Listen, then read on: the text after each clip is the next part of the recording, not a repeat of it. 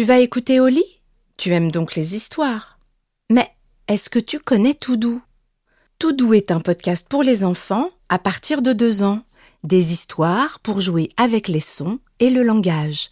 À très bientôt sur l'appli Radio France et franceinter.fr. France Inter. C'est Oli. La Bibli des petits. Je suis pas petit, je suis grand. Bonjour, je suis Simon Johannin et je vais vous raconter l'histoire d'Idriss et le secret du poulpe.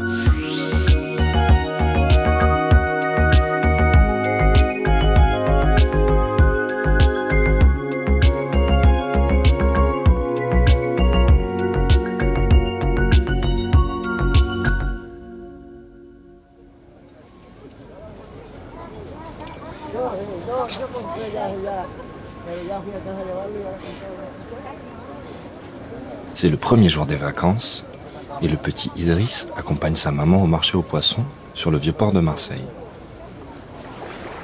Sur l'eau calme, les bateaux flottent tout doucement, comme endormis par le bercement des vagues. Idriss n'est pas rassuré par tout ce monde venu profiter du soleil et se promener sur les quais, alors pour ne pas se perdre, il ne lâche pas la robe de maman. Il sait que tant qu'il tient dans sa main gauche un peu du tissu doux, il ne risque rien, et encore moins de se perdre au milieu de toutes ces longues jambes, de toutes ces grandes personnes qui forment comme une forêt devant lui, une drôle de forêt qui n'arrête pas de bouger.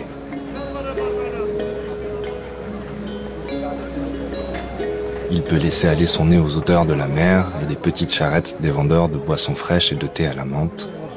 Autour de lui, des femmes au regard doux proposent de faire des tresses à celles qui passent devant elles. Et Idriss se dit que s'il avait les cheveux longs, il aimerait bien lui aussi avoir des tresses. Mais il se rappelle bien vite que quand sa grande sœur Yasmine se fait des tresses, ça prend beaucoup de temps. Or Idriss est impatient et ne tient jamais en place. Alors il oublie bien vite cette idée et continue à avancer, enivré par le ciel bleu, la mer et ses couleurs, en direction des étals des pêcheurs. Il rêvasse encore au bord de l'eau pendant que sa maman choisit de belles dorades pour le repas du midi. Il est tout occupé à observer une tache d'huile entre deux barques quand il entend un bruit étrange. Tiens, mais qu'est-ce que c'est? se demande Idriss en tournant la tête vers l'étal de la poissonnière. Idriss est tout petit et ne voit pas qu'au-dessus de l'étal, pourtant devant lui, quelque chose pend et semble bouger. Idriss lâche la robe de sa maman, se rapproche et observe intrigué. On dirait une liane un peu visqueuse qui tressaute de temps en temps. Curieux comme le sont les enfants, il approche sa main sans réfléchir et tire dessus. Il regarde vers le haut et voit du bord de l'étal une forme molle bondir devant le soleil avant de lui tomber sur la tête, puis dans les bras, dans un drôle de splotch. Idriss s'envoie, se rend compte que ce qu'il avait pris pour une plante est en fait le tentacule d'un poulpe, qu'il a maintenant tout entier dans les bras. Heureusement, Idriss est tout petit, alors personne n'a vu qu'il a fait une bêtise. Se glissant sous l'étal, il regarde l'animal qui tout à coup se réveille et le regarde à son tour.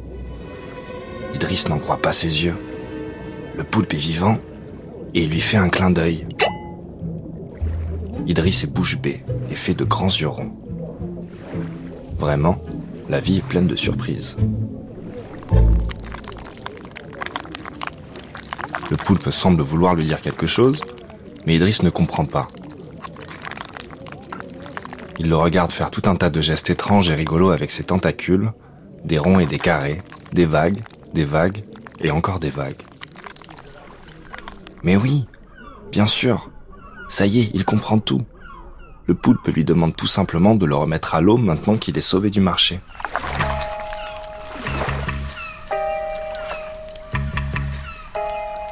Idriss se prend pour un agent secret. Il glisse le poulpe sous son t-shirt et marche comme si de rien n'était vers le bord du quai. Il soulève le tissu et fait semblant d'éternuer un grand coup pour couvrir le bruit que fait le poulpe lorsqu'il le jette dans l'eau.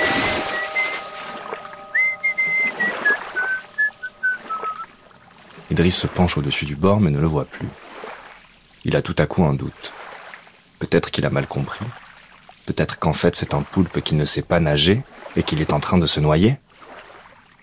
Mais Idriss n'a pas le temps d'avoir peur bien longtemps, car il voit, tout doucement, les yeux du poulpe qui remontent à la surface et lui font à nouveau un grand clin d'œil avant de redescendre dans l'obscurité des eaux du port.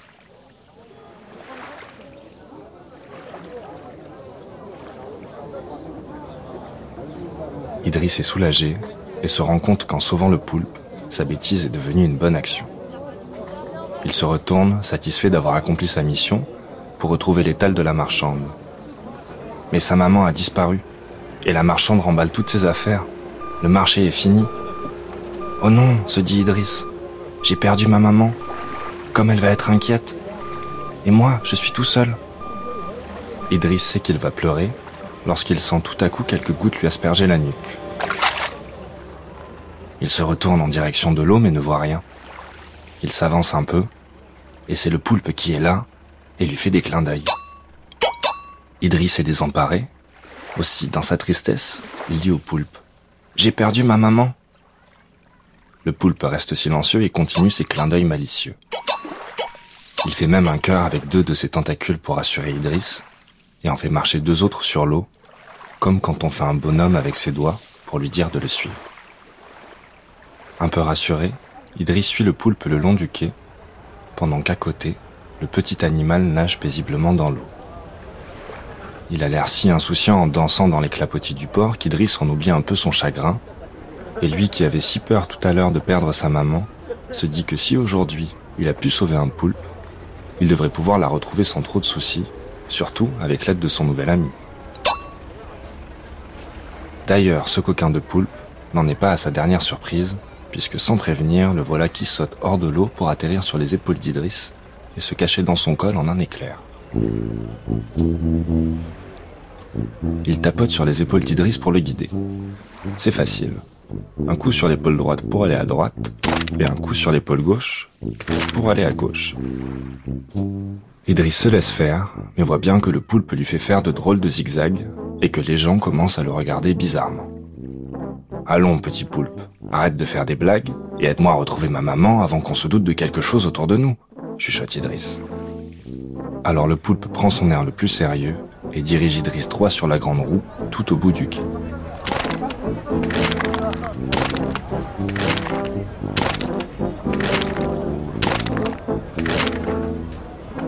Il appuie sur la tête d'Idriss avec un tentacule pour lui dire de se baisser, et les voilà qui se faufilent ni vu ni connu dans une des cabines de la grande roue qui se met à décoller.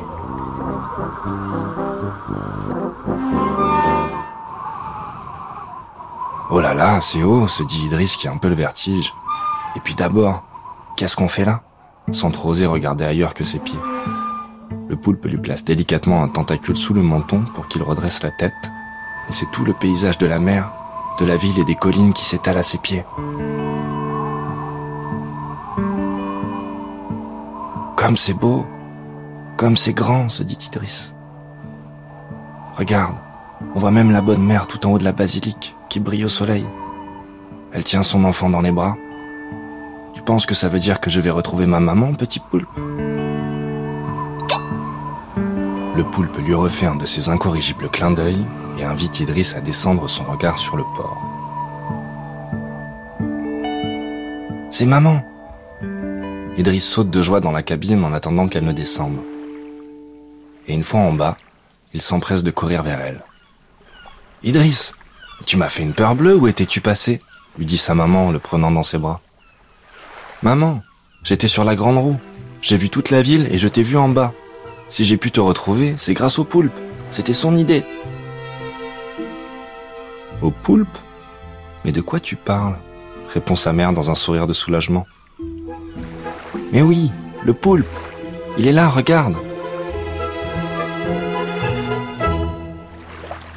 Ah bah ça alors? Il a disparu Il était dans mon t-shirt mais il s'est envolé. Un poulpe qui s'envole? Tu es vraiment un magicien, Idriss, répond sa maman en rigolant. Allons, arrête de raconter des bêtises. Et s'il te plaît, la prochaine fois, ne t'éloigne pas comme ça. Il est temps de rentrer à la maison.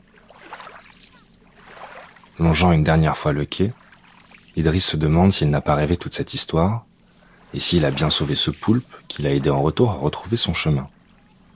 Non mais vraiment, se dit Idriss, Yasmine, ma grande sœur, a raison, j'ai bien trop d'imagination. Mais pile quand il croyait avoir tout inventé, Idriss sent quelques gouttes venir du bord du quai et l'arroser. Il tourne la tête et voit le poulpe lui faire coucou avec son tentacule.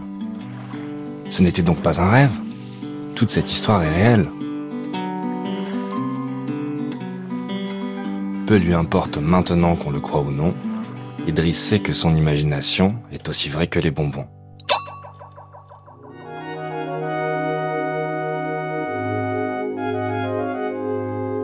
Et voilà, l'histoire est finie, et maintenant, au lit.